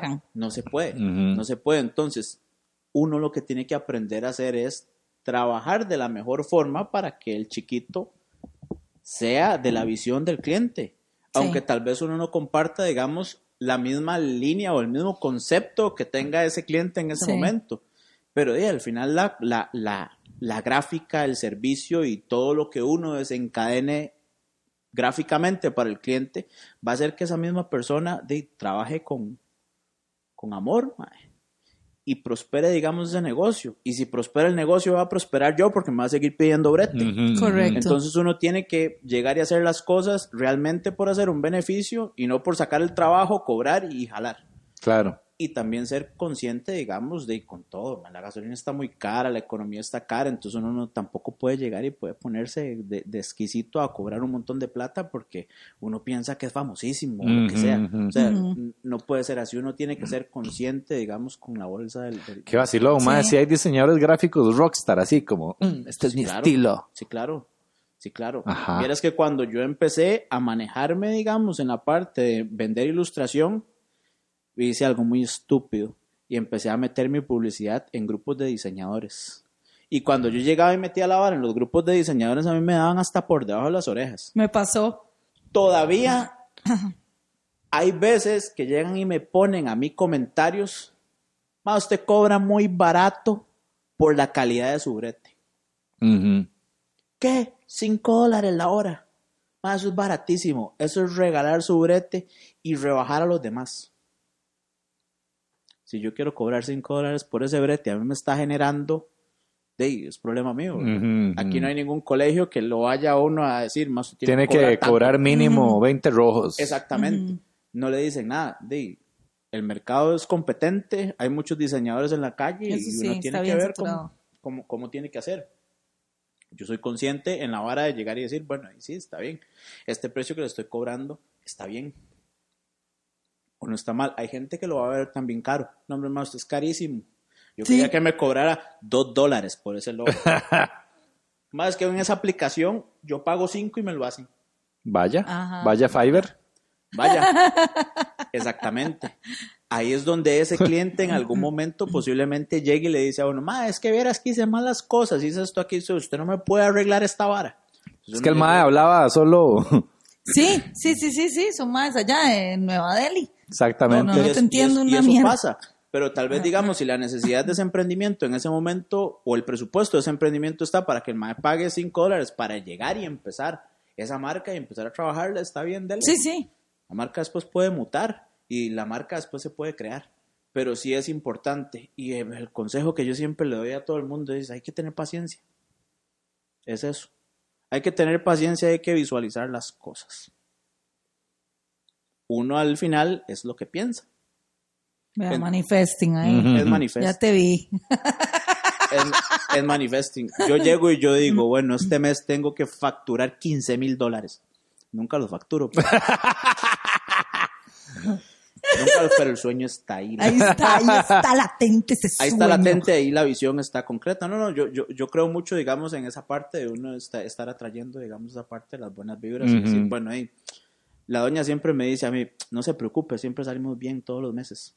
Entonces no hay ningún problema. Qué Y a difícil. veces uno ahí como que cae y se afloja porque es como lo más complicado de ser emprendedor. Qué huevón. Uno no sabe cómo le va a ir el mes siguiente. Exacto, ese es el reto. Ese es el reto. Qué Ese es el reto, mae, Y sí. ella también es emprendedora ahorita. Sí. Súper bien. Entonces Ella están los dos con esa misma. Ella ahí me ayuda en las cositas, digamos, como más que todo contables. Y entonces se me lleva la parte de la contabilidad, eh, facturaciones y todas esas cosillas que uno no tiene como mucho tiempo de hacer. Ni ganas. Eh, ni ganas. Ni ganas, ni por qué, exacto. sí, sí, sí. Sí, sí, sí, esa vara de tributación, hacienda y todo eso. Ajá, ajá. A mí ganas no me dan. No, a quién le... Uy, mae, qué ganas de pagarle Hacienda, mae. Estoy deseando. Pero más es eso, paciencia y de ser consciente, digamos, con lo que uno cobra. Sí, Sí. mae. Sí, sí, sí, realmente sí. Esa perseverancia de no tirar la toalla, mae, aun cuando la vara se está viendo fea. Que ahora hablábamos, por ejemplo, de lo del taller, Sí, ¿verdad? Que, que complicado, o sea, no, no decir un día, "Ah, bueno, ya, a la verga todo. No, ma, es chiva. De, de hecho, es bonito cuando uno ya logra superar el miedo paralizante de... de, de- ah, ah. Ma, es chiva porque de, te impulsa a ser creativo siempre. O sea, te impulsa a decir, ok, ma, bueno, el mes pasado nos fue muy bien con el taller, por decir algo. Este mes, ma, eh, la vara está distinta. O sea, ma, lo que uno se da cuenta de, uno logra ver la vida de los negocios, ma, y de, y- y de la vara, de que cambia mes a mes y semana a semana. Claro. Y que hay que estarse adaptando constantemente a eso. Mae, que el año pasado no tenía competencia, ahora tengo tres maes que son mi competencia y que le están poniendo un pichazo. Sí. Mae, métase. Incluyendo uno que se germinó aquí. Exactamente, mae. Métase a chepearlos, róbeles todo lo bueno que están haciendo e implementelo usted. Y no solo eso, trate de ser creativo en cómo, en cómo va a, a generar más clientes, etcétera, etcétera, mae. Entonces es bonito porque es creatividad, mae. Sí, te está impulsando una necesidad y un miedo, pero bien que mal siempre estás como, mae, ¿cómo puedo generar? Ajá. ¿Te molesta el gato, mae? Tranquilo. Es pedorro, ¿verdad? Ahorita vas a estar, Ahora fumiga para allá. sí. Mae, y ahora se tiró uno que yo así como creo que vamos a tener que parar la grabación. Problemas Este- voy a tener con los guatillos ahora que llegan Sí, a casa. exacto. Sí. Ma, entonces es chiva porque ah, para mí es como casi que un juego, ma, como y es chiva porque también siempre está el sueño, como dice Antonio de Mae.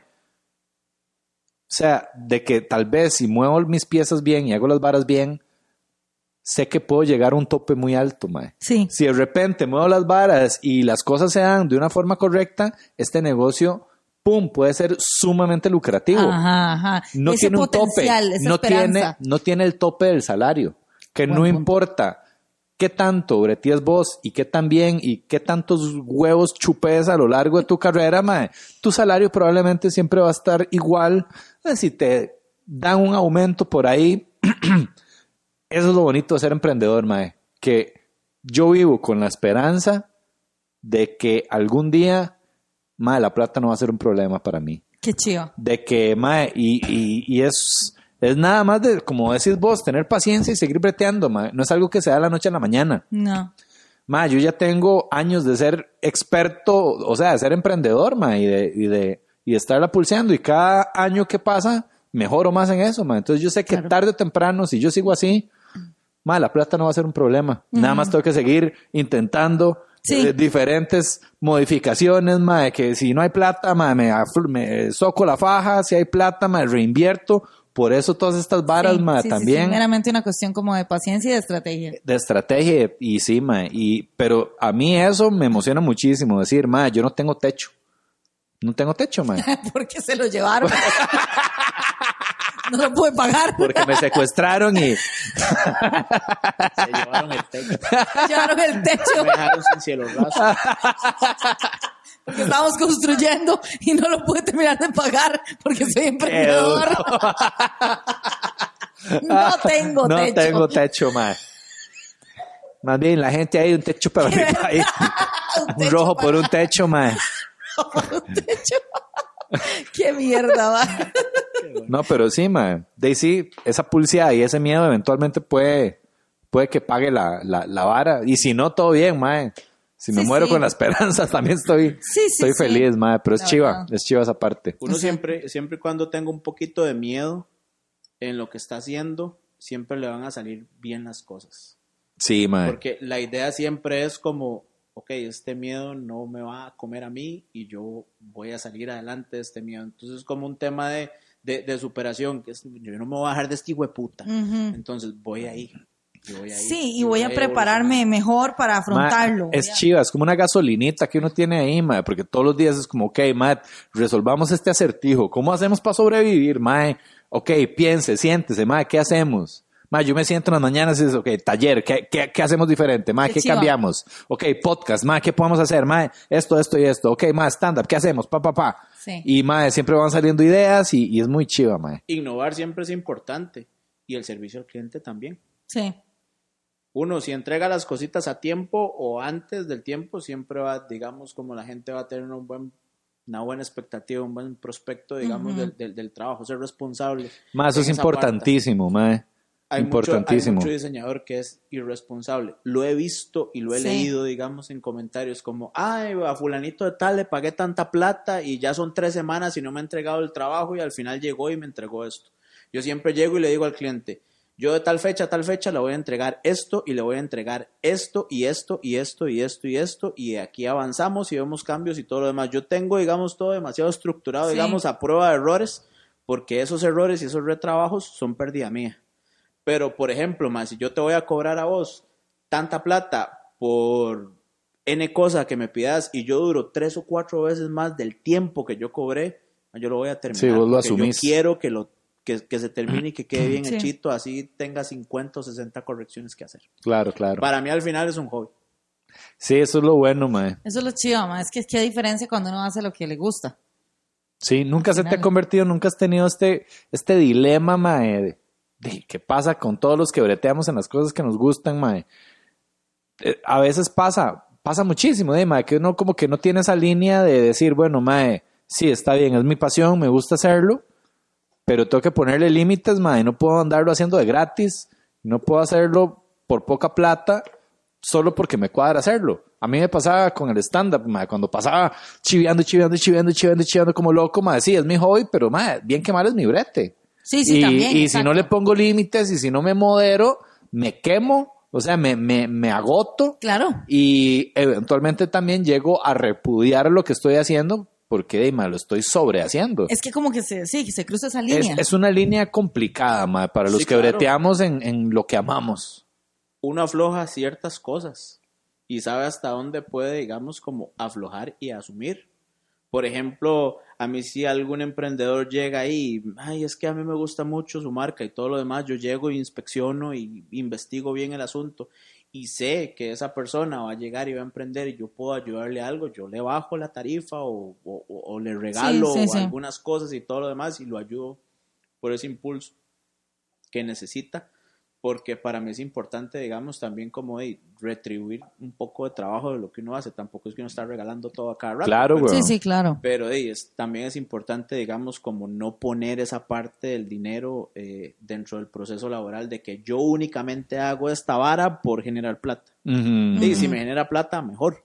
Pero si no, de, también me hace feliz. Claro, Ma, es claro. que sí, de hacer 500, ¿cuántos? 500 ilustraciones hiciste. Ma, eso es puro amor. Sí, rajado. 540 Te ilustraciones que pasas. están ahí haciendo ni mierda. Exacto. Claro, pero madre, también te hicieron un mejor Eso ilustrador. sí, eso sí, yo creo que eso es como tallerear, yo creo que eso es Sí. millaje, horas, escenario, digamos, para nosotros, en tu caso. Es pues, práctica. Exacto. Total, mae. Ma, y, y chascos con clientes, montón. Varas locas así, ¿qué te ha pasado? un montón de cosas, un montón de cosas. Por ejemplo, una anécdota que siempre recuerdo, eh, por la que aprendí yo a preguntar qué color le gusta a usted, fue una vez una, una, una muchacha que llegó y me, me contrató para hacer un logo de una marca de bebés que tenía y no sé qué y no sé cuánto. y Yo hice toda la parte del estudio psicológico del color y le puse morado. Y la madre llegó y me puteó todo. cuando Oiga. Usted es un hijo de puta inconsciente, ¿cómo se le ocurre poner morado? Yo tengo un trauma porque me quedé en una montaña rusa cuando yo estaba niña y no sé qué. ¿Y yo qué ¿pero acaso- putas voy a saber, yo hija de sabía? puta? Y yo, pero me quedé así como en automático. Tranquila, yo le cambio el colorcito, no se preocupe, todo bien y todo lo demás, pero así fue como la, o sea, Te fue... puteó. Me puteó. ¿Y por qué una montaña rusa? ¿Y qué puta? O sea, ¿quién, ¿quién tiene un trauma con el morado, mae? Me puteó. Yo, yo nada más escuché, hijo de puta, montaña rusa, morado. En clave ahí, ma, qué y loco. yo, pero Barney es morado, man. ¿Pero qué, Barney? Barney, Barney, Barney, es mae. morado. A todos los chiquitos les gusta el morado. Todos aman a Barney. O sea, digamos, es una vara de una condición psicológica. El, el- el carajillo, cuando está carajillo, lo primero que va a pedir es como Fanta uva. Y es porque es morada. ¿En serio? Sí. Es un Oh, color que, digamos, va muy arraigado a la parte de, de, de, de, de la infancia o, digamos, toda la parte del, del- de este psique y la motora y toda esta vara. Wow. Qué vacilón. Entonces, de, era un color que estaba bien pegado al negocio que ella tenía porque ella hacía Bien como... pegada pero- ella. sí, Pegada. Sí, pero, de- de- sí, de- de- O sea, que ¿qué le voy pudo- a poner morado, man? Ah, porque cuando llegó a darme las especificaciones dijo, no quiero que me ponga celeste porque celeste es encasillar la vara en hombrecitos. Y no quiero que me ponga rosadito porque rosadito es... Sí, es- sí, sí, nada de... Sí, sí, nada de... Roles. Ajá, exacto. Y yo, de, de morado. Morado, y le puse un pañuelito. De morado. morado que yo me quedé, me, me quedé en automático, man, me quedé en automático con esa vara. Mae, pero cómo...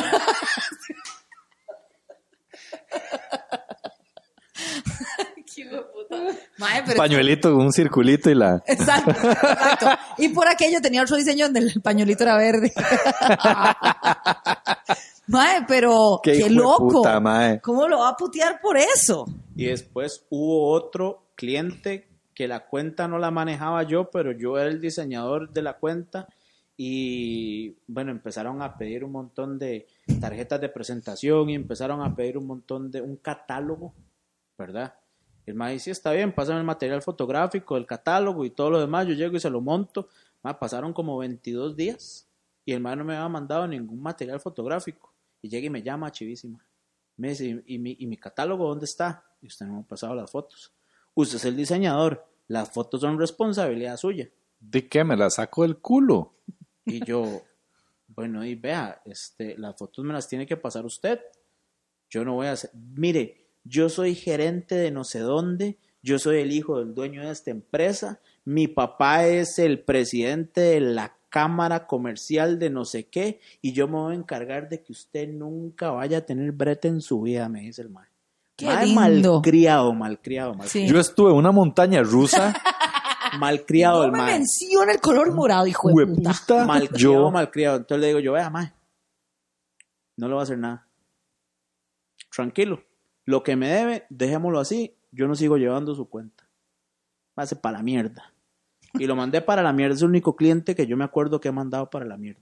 Espero que no esté viendo este podcast. Que lo esté viendo, carepicha. ¿Cómo, cómo, ¿Cómo se ve el podcast desde la mierda? Mae, Su catálogo. me corta el teléfono el mae y media hora me vuelve a llamar. Perdón. Yo pensé que usted era responsable. Un diseñador preocupado por lo que yo le acabo de decir, agarra un taxi y se viene ya a sacar esas fotos. Ay, coma mierda, mae. Entonces yo, váyase tres veces para la mierda. mae. Es más, mande mismo un taxi. mensajero. Qué mae porque- más desubicado. mande un mensajero porque le voy a quemar un disco con todas las cositas y las quiere recuperar, mae. Si no, no. Y el mae, usted lo veía detrás del teléfono. mae, Desquiciado. Hasta que jadeaba. Sí, claro, ese más estaba como yo. Vaya que se lo come una ducha. Una ducha. Y ese mae fue como el, como, el, como, como el cliente más complicado que me acuerdo yo con el que he tratado. Qué puta más desubicado, Y las fotos eran, tenía que pasar unas el mae a mí. Un taxi. Según él, vos taxi. ibas a ir todo despichado. Disculpe, pásame la cena, yo necesito este trabajo. De mayor un carajillo. Y el mae todo... 28, 29 años. El mae pensó que yo me iba a cagar. ¿Sí? Sí, sí, claro, claro, claro. Y yo, no, no, mae, tranquilo. No, no, no le trabajo más y ya está. Qué rudo, ma. Es que y también esa parte es ruda, ma, Ah, lidiar con clientes. ¿Qué? Lidiar con clientes. Es- sí, es es, durito, es durito. Nosotros somos buenos clientes, Sí. más o menos. Sí, man, yo a, a todo lo que Antonio me pasa es como divino, está Yo, yo también, yo también. Algunas cosillas es como me pongo jo- jodidona. Ah, bueno, sí. Yo, nah, aquí es que no sé, Antonio. Quiero que sea como, no sé, como más vintage. El mae, ¿qué putas quiere decir usted con vintage? Ajá, exactamente. Porque es muy subjetivo. y yo, Antonio, que tenga así como más, no sé, como vintage. Y no le voy a explicar ni verga. pero, pero casi siempre en todo, yo es como, Sí. divino. Ajá, ajá. Sí, man, muy chiva. Eh, man, regalanos tus redes sociales, a dónde te pueden contactar, toda la info. Mae, en Instagram eh, sería rayita abajo, Taoa CR. Taoa. Taoa. Por cierto, ¿por qué? ¿De dónde salió Taoa, mae? Cuando yo llegué y hice mi página de Facebook, le puse The Art of Antonio. Porque The todos Art los artistas. Ah, Taoa. Ah. The Art of Antonio. Entonces después lo acorté para que después llegaran y dijeran, más suena como Taboga. Exacto, para que llegaran un par de hijos de putas en un podcast y se de burlistas de mierda. con un grupo ahí de cumbia. bueno, pero más, ¿sabes? Taboga me dejó. Entonces no me quedé. te salieron, te salieron Sí, claro, claro que dicha, sí. qué Nice. Usted Buenísimo. toca jugo de piña.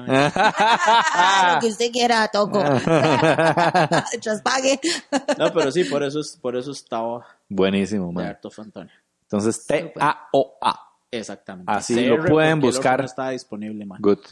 Y en y WhatsApp te pueden para que coticen o así. Claro, también. 8719-819. Nice. Alrighty. Man, Antonio, muchísimas gracias Muchas por gracias, estar man. con Muchas gracias por nosotros. invitarme, estuvo lo más bonito. Así es. Gracias. Excelente. Bueno, chiquillos, espero que lo hayan disfrutado. Nos vemos la próxima semana. Chao.